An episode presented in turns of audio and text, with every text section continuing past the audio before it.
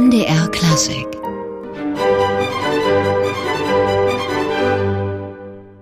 Die Staatskapelle Weimar hörten wir unter ihrem einstigen Chefdirigenten Peter Gülke. Das Orchester spielte hier Musik eines Amtsvorgängers, den Weimarer Hofkapellmeister Ernst Wilhelm Wolf. Peter Gülke ist als Dirigent ebenso renommiert wie als Musikwissenschaftler, ein sehr vielseitig und vielseitig interessierter Mann und er feiert heute seinen 85. Geburtstag und wir haben ihn zu diesem Anlass fürs MDR Klassikgespräch getroffen. Herr Gülke, Sie leben heute wieder in Ihrer Heimatstadt Weimar und Sie schreiben gerade ein Buch darüber.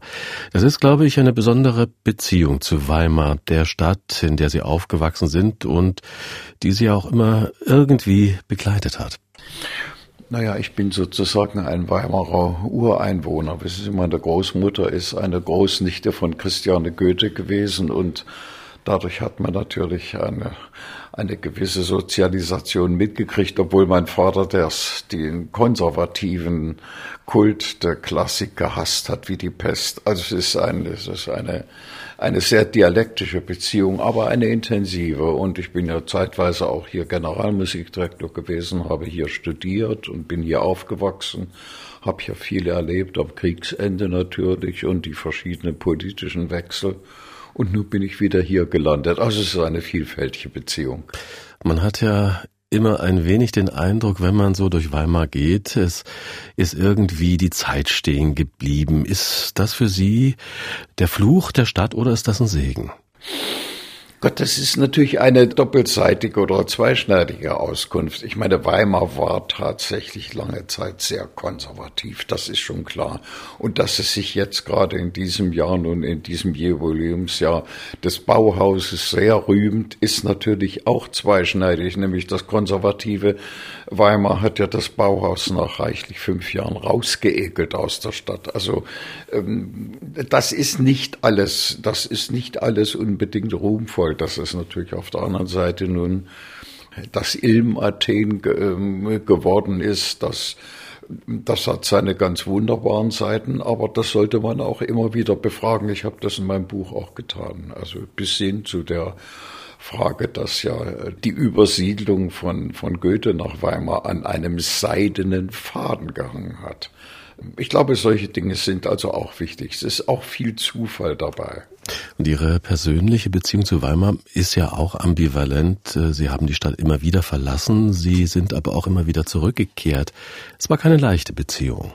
Nein, wissen, das, das liegt, liegt natürlich im, also in der Natur des Dirigentenberufes. Man hat verschiedene Engagements. Ich habe also angefangen 40 äh, Kilometer südlich von Weimar in, in einem kleinen Theater in Rudolstadt, wo ich alles machen konnte. Ich war Dramaturg, ich war Repetitor, ich war Kapellmeister, ich äh, war Schauspielkomponist, ich war Aushilfscellist im Orchester das war wahnsinnig anstrengend, aber natürlich auch, ich habe dadurch das Theater kennengelernt. Dann bin ich also rumgezogen. Ich war dann in Stendal, ich war in Potsdam, ich war in Stralsund, dann war ich an der Dresdner Oper, dann war ich eben Generalmusikdirektor hier in Weimar. Und dann, äh, dann hat mich die Stasi weggeekelt, das kann man schon so sagen. Ich hat mich, hat mir ja das Leben ziemlich zur Hölle hier gemacht und dann habe ich eine Gelegenheit benutzt, wo ich ein Gastspiel in Hamburg an der dortigen Oper hatte, um, um wegzubleiben, was furchtbar riskant war, meine, weil meine Familie noch hier war. Sie hatten eine nicht leichte Ausbildung, aber eine gründliche, eine echte Kapellmeisterschule, so umfassend, was das Repertoire angeht und äh, das Wissen drumherum. Das gibt's heute nur noch selten. Äh, bedauern Sie das? Ja, das vermisse ich manchmal. Also äh, es gibt ja noch Ausbildungsstätten, zum Beispiel in Helsinki, wo man überhaupt nur dirigieren, studieren darf, wenn man irgendein Orchesterinstrument zur Examensreife gebracht hat. Das ist nicht schlecht. Ich, ich will nicht sagen, dass ich auf dem, auf dem Cello ganz examensreif geworden bin, das, ähm, aber immerhin habe ich es zwei Jahre intensiv studiert und vor allen Dingen habe ich auch viel Gambe und alte Instrumente gespielt und äh, habe also einen großen Erfahrungsschatz schon mir gesammelt, auch in ganz alter Musik. Das war mir, das war mir äh, sehr wichtig. Ich hatte da auch äh, großes Glück, weil ich äh, bei einem Mittelalter-Spezialisten dann Musikwissenschaft studiert habe, der äh, mir also viele Kanäle auch zu dieser alten Musik äh, eröffnet hat. Das war eine zweischneidige Sache, aber ich habe auf der anderen Seite immer gleich äh, man auch in gewisser Opposition gegen eine nur theoretische Musikwissenschaft studiert. Ich wollte immer eigentlich Praxis machen. Da war ich übrigens mit etlichen Kommilitonen mir sehr einig und bin ja dann in der Musikwissenschaft auch irgendwie immer eine Randerscheinung geblieben. Welchen Vorteil hat das aber, wenn man Musikwissenschaftler in der praktischen Musik ist, so wie Sie, man kann ja über Musik, wenn man sie sehr liebt, kann man ja gar nicht genug wissen. Es gibt so dieses alte Vorurteil, dass äh, man als äh, Musikant äh, eine gewisse Naivität, um nicht zu sagen, also eine gewisse holde Unwissenheit vielleicht auch hüten soll, um den direkten, spontanen Umgang nicht zu sehr durch Zweifel und so zu gefährden. Ich muss sagen, ich, äh, mir hat es äh, eigentlich auch in Interpretationen immer geholfen, auch um die Werke herum viel zu wissen. Und äh, da hat sich dann eigentlich so eine, äh, so eine wechselseitige Dialektik eingespielt, dass ich meine, bis heute geht's mir noch so, dass irgendwelche äh, Stücke, die ich dirigiere, ähm, mich dann so beschäftigen, dass ich auch darüber schreibe. Und äh, und, äh, wollen wir sagen, auch für schriftliche Analysen in der praktischen Arbeit mit dem Orchester auch an, Anregungen bekomme.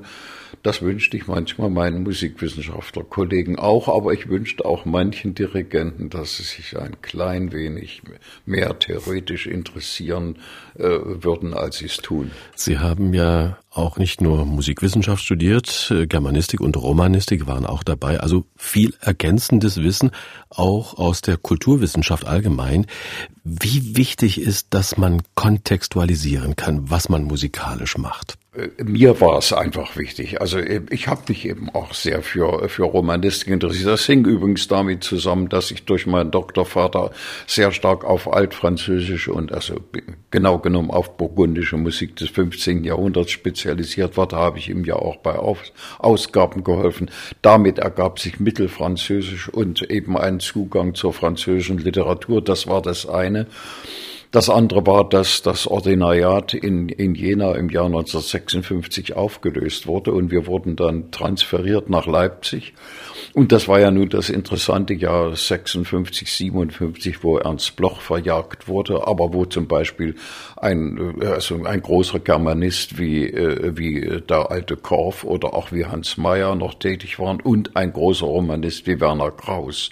Also ich habe da einfach dort noch, noch mal in dem letzten Jahr ähm, großartige Lehrerpersönlichkeiten kennengelernt. Das war mir wichtig und da ist man dann wie ein Schwamm. Ich habe deswegen auch ganz schnell im Nebenexamen noch in Romanistik äh, eben auch ein Staatsexamen gemacht. Und damit kann man ja dann sicher auch in der Musik punkten. Man hat es ja nicht schwer, da auf musikalische Fragen zu kommen. Ich meine, auf der einen Seite denken Sie etwa an, die, an das große Erbe der Minnesänger. Das hat mich natürlich durch meinen Mittelalter Doktorvater Heinrich Besseler sehr interessiert. Aber auf der anderen Seite Denken Sie an die innige äh, Verschwisterung von Literatur und Gesellschaftstheorie und Musik, zum Beispiel bei, Jean-Jacques Rousseau. Nicht umsonst habe ich mit meiner Frau zusammen seine musikalischen Schriften äh, übersetzt. Das hat, so etwas hat mich interessiert. Mich haben einfach immer Querverbindungen interessiert und ich meine, manche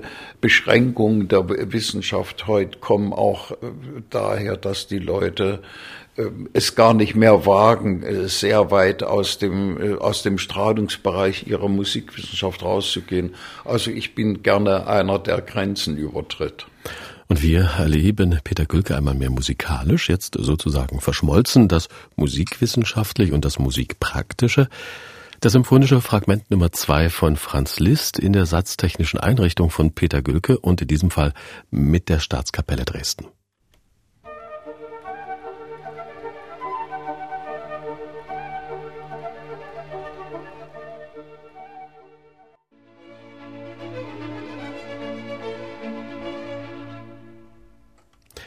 Peter Gülke dirigiert die Staatskapelle Dresden und er ist heute bei uns im MDR Klassikgespräch anlässlich seines heutigen 85. Geburtstages. Peter Gülke, wir hatten gerade über die verwandten Fächer zur Musik gesprochen. Die Sprache, die ist ja auch wichtig und auch immer für Sie wichtig gewesen. Die Sprache in der Musik, aber auch zur Musik. Na gut, also äh, an vielen Stellen sozusagen, was die biogenetischen Grundlagen angeht, sind sie ja identisch. Nicht? Also ich meine, äh, eine prosodische Ordnung ist zugleich eine Ordnung einer Melodie, einer Volksmelodie und eines Gedichtes zum Beispiel. Also äh, so ähnlich wie Tanz, wie, wie der Tanz eben auf der anderen Seite. Es gibt da bestimmte Gruppierungen, Segmentierungen, die sind, äh, die sind biogenetisch begründet und, und die sind beiden gemeinsam. Und äh, ich meine, nicht umsonst gibt es hochinteressante Theorien über etwas wie eine Ursprache bei Rousseau oder bei noch eigentlich noch interessanter bei Herder, die genau dieses Phänomen immer wieder ins Auge fassen. Ja gut, und dann hat man natürlich, da Sie dürfen nicht vergessen, ich habe 35 Jahre, mehr als 35 Jahre Oper dirigiert, da hat man natürlich ständig mit dem Problem zu tun, habe auch gerne mit Sängern Lieder gearbeitet, da ist man also ständig bei der, bei der Frage, was ist da Sache der Musik, was ist Sache des Wortes, wo treffen sie sich, wo kontrapunktieren sie sich, es ist ja ein ständig, ähm, also ständig dialektisch wechselndes Verhältnis zwischen diesen beiden Partnern. Und das ist schon eine sehr, sehr aufregende Geschichte. Aber ähm, entpflicht sich dieses Verhältnis nicht äh, zum Teil? Also beim Regietheater in der Oper, wo Sprache und Handlungsinterpretation ja doch oft die Musik dominieren. Also nach modernen Opern äh, inszenieren dürfen Sie mich nicht so fragen. Da, halte ich es doch ein bisschen mit dem Privileg der etwas äh, höheren Jahre. Da habe ich meine großen Schwierigkeiten. Es kommt was ganz anderes dazu. Wissen Sie, wenn, wenn ein akustischer und ein, ein optischer Eindruck konkurrieren, dann passiert es furchtbar leicht, selbst wenn es sich um erstklassige Musik handelt, dass die Musik den optischen, sprich die Szene begleitet und nicht umgekehrt. Also ähm, es wird dann immer gefragt, wie, wie deutet die Musik die Szene, wenn die Szene sich eben dann weit äh, von dem, was also äh, semantisch in der Musik enthalten ist, entfernt, dann tritt die Musik noch mehr in den Hintergrund. Und das ist eigentlich, ich habe äh, früher, also warum man sagen, in der Zusammenarbeit mit Harry Kupfer in Dresden, ich war eigentlich der, der gerne auch irgendwelche avantgardistischen und kühnen inszenatorischen Möglichkeiten mitgetragen oder sogar inspiriert hat. Aber es ging immer drum, dass der Anteil der Musik da noch da ist und dass nicht die, die Szene oft etwas überrollende Moment oder ein einfach auch, was heutzutage optisch möglich ist, denken Sie an die, an die, äh, an die Medien, die heute also auf der Bühne auch eine große Rolle spielen. Es ist ein Überangebot, was äh, musikalische Dinge in den Hintergrund drängt und die Musik zur Begleitung macht. Musik ist keine Begleitung. Wenn Sie gerade die Medien erwähnen, die spielen ja heute insgesamt eine bestimmende Rolle, auch in der Musik und da besonders bei den noch Lernenden. Halten Sie das für ein Problem? Ja, natürlich ist das ein Problem. Das ist, das ist eine Riesenchance und eine Riesengefahr. Nicht? Also ich habe auch, äh, warum sagen auch bei Dirigierunterrichten, ich habe Schüler gehabt, die wussten ganz genau, wie der und der Übergang vom Karajan und vom Toskanin und vom Furtwängler und vom Klemper oder was der Teufel von denen gemacht worden ist. Und ich habe gesagt, das interessiert mich alles nicht. Mich interessiert vielmehr, dass ihr den Übergang zunächst mal falsch macht und damit ihr erst daraus lernt oder, oder das Gefühl habt, einen eigenen Weg zu finden. Nein, das ist eine, ähm, das ist eine große Gefahr, weil ähm, ich meine, es ist alles so wahnsinnig leicht erreichbar geworden, dass ich sag nochmal, das ist, ich genieße das auch auf der anderen Seite. ja, weil ich meine, was ich mir in Aufnahmen jetzt furchtbar leicht ranholen kann. Aber ich habe eben noch, äh, wollen wir sagen, auch noch an den Anstrengungen teilgehabt. Nicht? Ich bin noch auf einem Internat aufgewachsen. Da gab es nur die Musik, die wir selbst gemacht haben nach dem Krieg. Nicht? Oder ich habe für meinen Doktorvater unendlich viele Chansons aus dem 15. Jahrhundert wird aus den Originalquellen zum ersten Mal übertragen. Das liegt heute alles in wunderbaren Ausgaben vor. Das heißt, diese Auseinandersetzung, die so ganz nah an der Materie ist und wo man also auch äh, falsche Schreibweisen miteinander irgendwie versöhnen oder korrigieren muss, das alles fällt weg. Dadurch ist so eine, so eine bestimmte Tuchfühlung mit, mit den ganz materiellen Dingen findet relativ selten statt. Das finde ich gefährlich. Das finde ich gefährlich. Ich will nur auf der anderen Seite sagen, aber ein Reichtum ist es natürlich auch. Ich meine, ich habe ja selbst dazu beigetragen. Ich habe selbst an Ausgaben alter Musik mit oder auch ähm, von Mozart und Beethoven äh, äh, gearbeitet und gehöre auch zu denen, die diesen Reichtum mit aufbereitet haben. Aber ich will diesen zum Teil sehr dornigen Weg dahin, den möchte ich nicht missen und den möchte ich manchen Jüngeren schlichtweg an den Hals wünschen. Ne? Aber man kann ja vielleicht den Jungen gar nicht in jedem Fall einen Vorwurf machen, weil ja eben vieles auch schon ediert ist. Wie kann man das trotzdem mit dieser Frische und Neugier, sagen wir mal, erfüllen?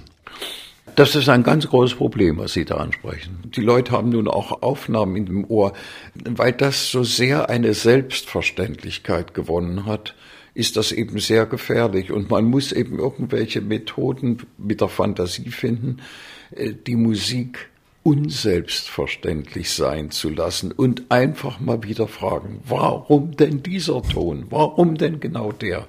Damit geht's eigentlich los. Sie haben ja selbst viel ausgegraben, nicht nur im mittelalterlichen Bereich, auch in Weimar, Anna Amalia zum Beispiel wieder aufgeführt. Wenn man sowas in die Hände bekommt, wie entscheidet man, ob das gute oder schlechte Musik ist?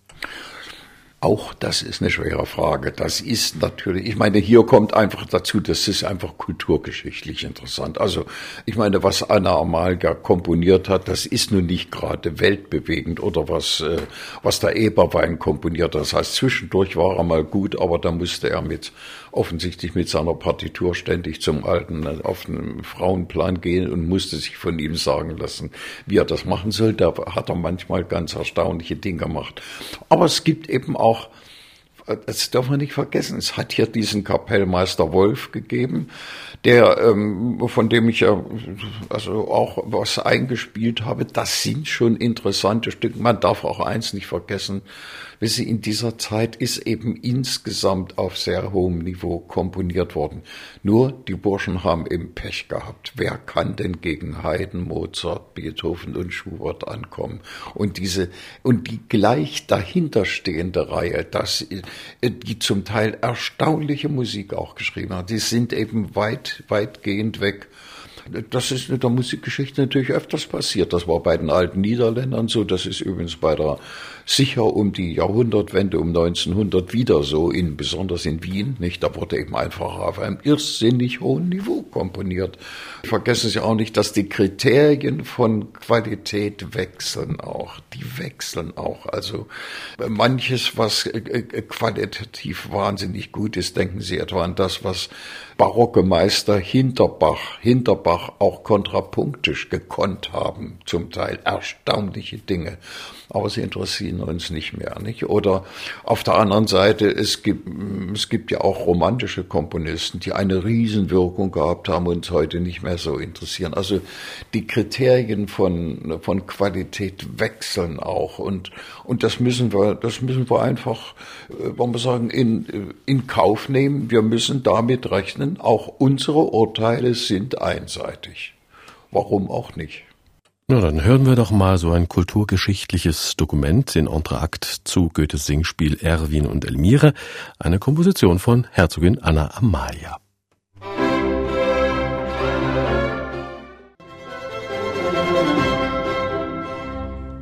Peter Gülke dirigiert die Staatskapelle Weimar mit einer Komposition der Herzogin Anna Amalia. Peter Gülke, Dirigent, Musikwissenschaftler und vieles, vieles mehr. Wir haben ihn zu seinem heutigen 85. Geburtstag fürs MDR Klassikgespräch getroffen. Herr Gülke, diese Revidierung von Urteilen über Musik durch die Nachwelt, wäre das auch für die neue Musik denkbar? Also in ein paar Jahren werden da ganz andere Urteile fallen darüber? Genau. Also das wird ganz sicher passieren. Wissen Sie, ich meine, gut, es geht damit los, dass ich natürlich auch manchmal Kompositionsaufträge vergeben habe und, und das war dann nicht so ganz toll.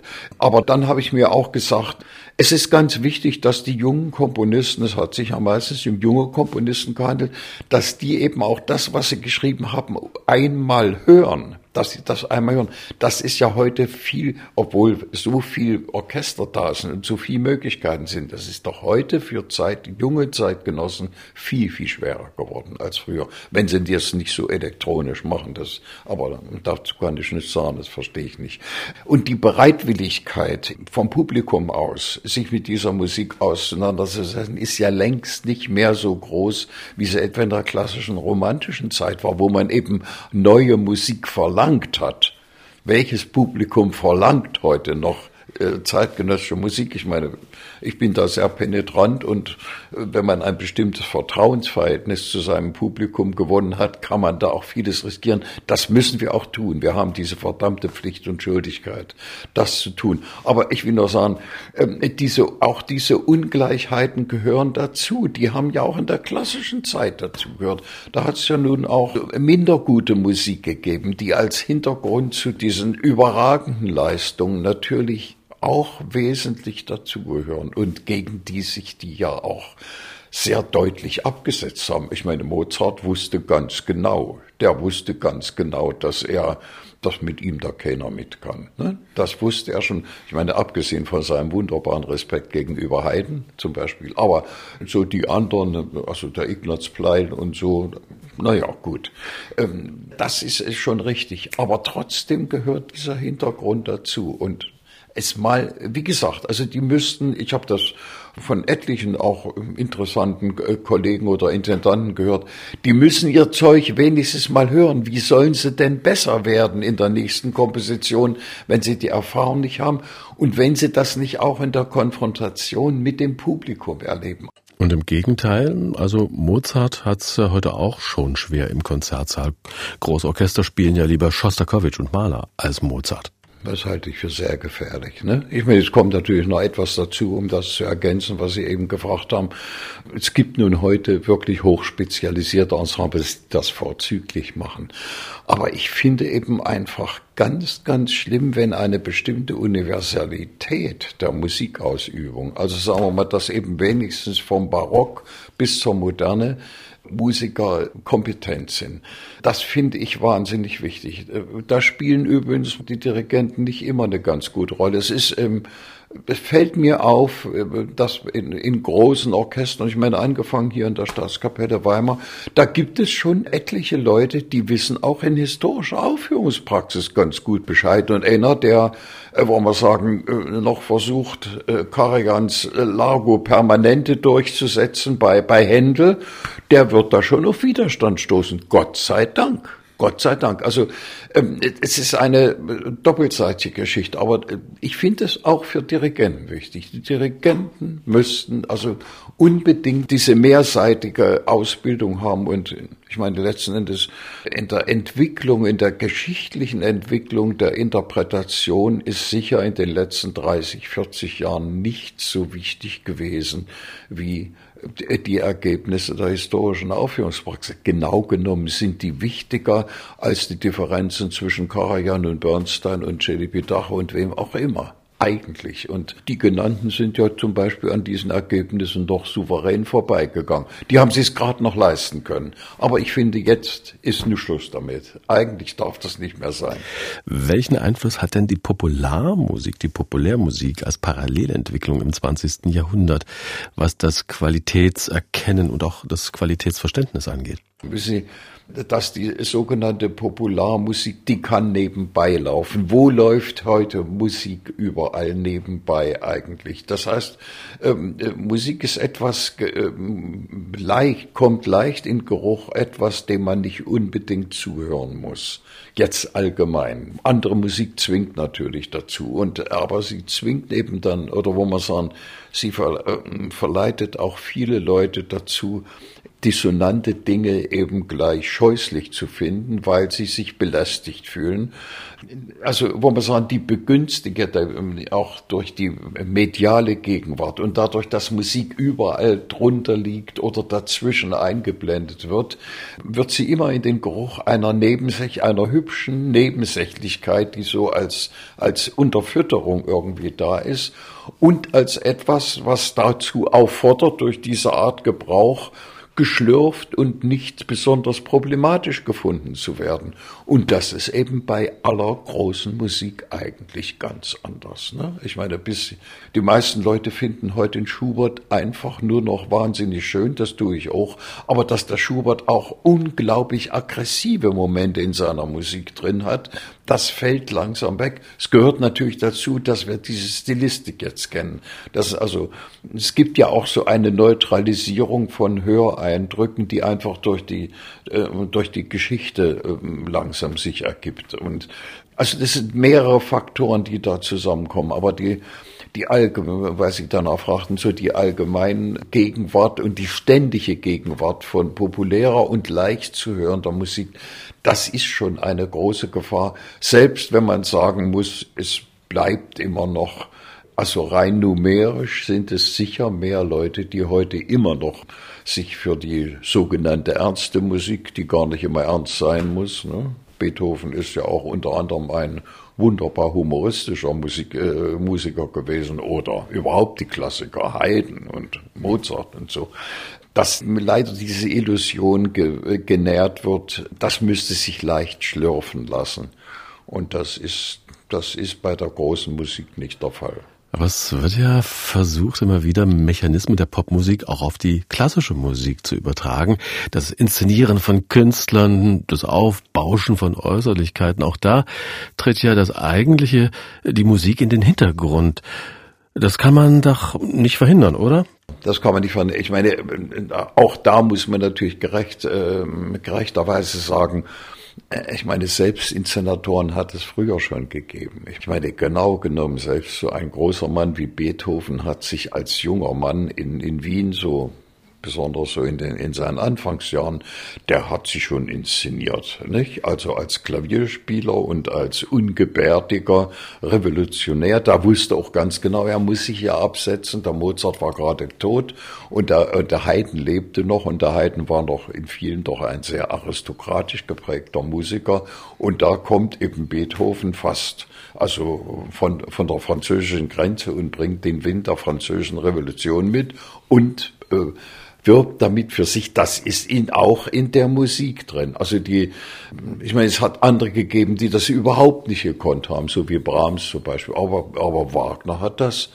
Ich meine, wenn man mal diese, diese Elendszeiten, wo er nun immer nur ähm, Emigrant und, und ein gesuchter Flüchtling war, also genau bis 1864, wenn man das mal wegnimmt. Aber Wagner konnte sich natürlich auch inszenieren, unglaublich gut. Ne? Und äh, nur die Mittel der Selbstinszenierung sind natürlich heute so gigantisch angewachsen.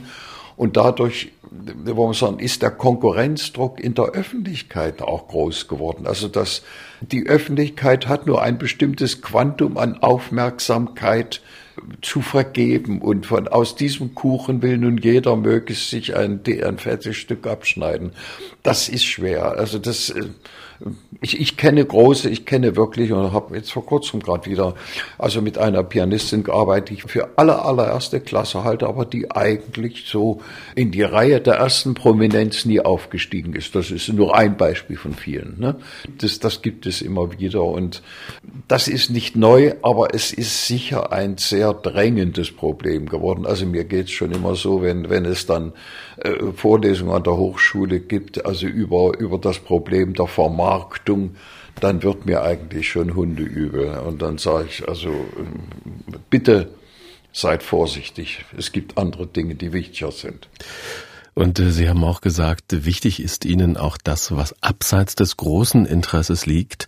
1924 haben die Wiener Symphoniker unter Otto Klemperer Franz Schrekers düstere Oper Irrelohe uraufgeführt. Danach hat das Stück dann kaum jemand angefasst. Vor zwei Jahren haben Sie es dann zumindest Ausschnitte mit dem Uraufführungsorchester aufgenommen.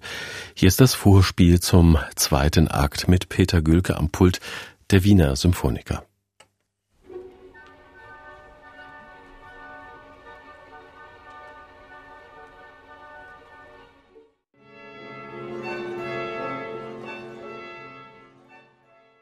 Franz Schreger gespielt von den Wiener Symphonikern unter Peter Gülke und er ist heute zu Gast im MDR Klassikgespräch. Herr Gülke, Sie waren ja zwölf Jahre lang Vorsitzender des Deutschen Dirigentenforums, haben dort auch festlegen müssen, welche jungen Dirigenten für Workshops zugelassen werden. Nun haben Sie mal gesagt, äh, Sie wären eigentlich ja kein Freund von Ausscheiden. Sind Sie davon weggekommen? Also ich, ich bin da ein bisschen vorsichtig geworden, weil, äh, weil ich immer festgestellt habe, der Vergleich der Jungen, die Jungen haben voneinander manchmal mehr gelernt als von den Hinweisen von den alten Knackern. Das ist, äh, äh, weil äh, die haben sich einfach kennengelernt, äh, kennengelernt und diese Wettbewerbssituation hat sie nicht unbedingt immer so in, in feindliche Konkurrenzverhältnisse gebracht, sondern hat auch also Kollegialität gestiftet und Auseinandersetzung. Wie machst du das und warum ist das bei dir besser gelungen und so. Ähm, also dieses kommunikative Moment bei Wettbewerben, das ist für mich eigentlich immer wichtiger geworden das muss ich sagen. Und, äh, und insofern, äh, nach außen hin wird das dann immer ein bisschen leicht. Und wissen Sie, es ist natürlich letzten Endes so, wir haben ja gerade hier den Josef Joachim gehabt mit unglaublich tollen Ergebnissen. Aber eigentlich sind wir am Schluss immer ungerecht. Also der Unterschied zwischen einem ersten und einem zweiten und einem dritten Preis und einem Nichtpreis, der ist auf alle Fälle größer, als er sich in der Öffentlichkeit darstellt. Da ist eben der erste Preis. Ne? Und der mag verdient sein, der zweite auch und der dritte auch, aber die Unterschiede sind oft nicht so groß. Also ich habe ich habe ja sehr oft beim Dirigentenforum erlebt, dass wir innerhalb der Kommission auch sehr, sehr unterschiedliche Urteile hatten. Ne? Und äh, äh, ich fand das übrigens gut. Ich fand das gut. Wir haben es, ich fand es wichtig, dass wir uns da gestritten haben, um, um einfach die Vielfältigkeit oder vielen Aspekte von musikalischer Interpretation immer wieder aufs Tablett zu bringen. Sie haben, Herr Gülke, schwere Zeiten hinter sich, gesundheitlich mehrere Krebserkrankungen überstanden und Sie stehen heute mit 85 Jahren immer noch als Chef vor einem Orchester, seit zwei Jahren regelmäßig bei den Brandenburger Symphonikern, die Sie, wie man hört, auch ordentlich fordern und fördern dass Sie noch so rege sind. Hilft da die Musik oder hat sie geholfen? Herbert Blomstedt spricht ja gerne von einem geistigen Jungbrunnen. Stimmen Sie dazu? Genau. Nein, Blomstedt und ich sind ja Freunde. Ich bin ja sozusagen sein Assistent in Dresden gewesen. Wir mögen uns sehr und ich liebe den Blomstedt einfach auch. Das, äh, der natürlich sein Leben lang auch eine enorme Lebensdisziplin gehalten hat. Das gehört dazu, dass er jetzt mit 92, also immer noch, also in der, in der Welt das heißt in der Welt nicht mehr, aber in Europa. Und sehr schön. Ich habe letztes Jahr noch von ihm ein wunderbares Konzert in Dresden äh, gehört. Nein, Natürlich ist das ein äh, Jungbrunnen. Es geht ja auch damit los. Natürlich habe ich nach diesen, nach diesen großen Krankheitsbelästigungen und, und sehr eingreifenden Operationen, natürlich gibt es da auch schlimme Nachwehen. Und es ist ja nicht nur, dass man so allgemein sagen kann, die Musik ist ein Jungbrunnen, sondern das geht ja auch damit los, die Musik hält uns ja zu einer eisernen Konzentration an. Und ich sage immer, der Sympathikus ist einer der besseren Erfindungen des lieben Gottes, der ähm, also bestimmte Beschwernisse, mit denen ich natürlich doch immer wieder zu tun habe, die treten, während ich vor dem Orchester stehe oder wenn ich, während ich im Orchester, die treten einfach zurück.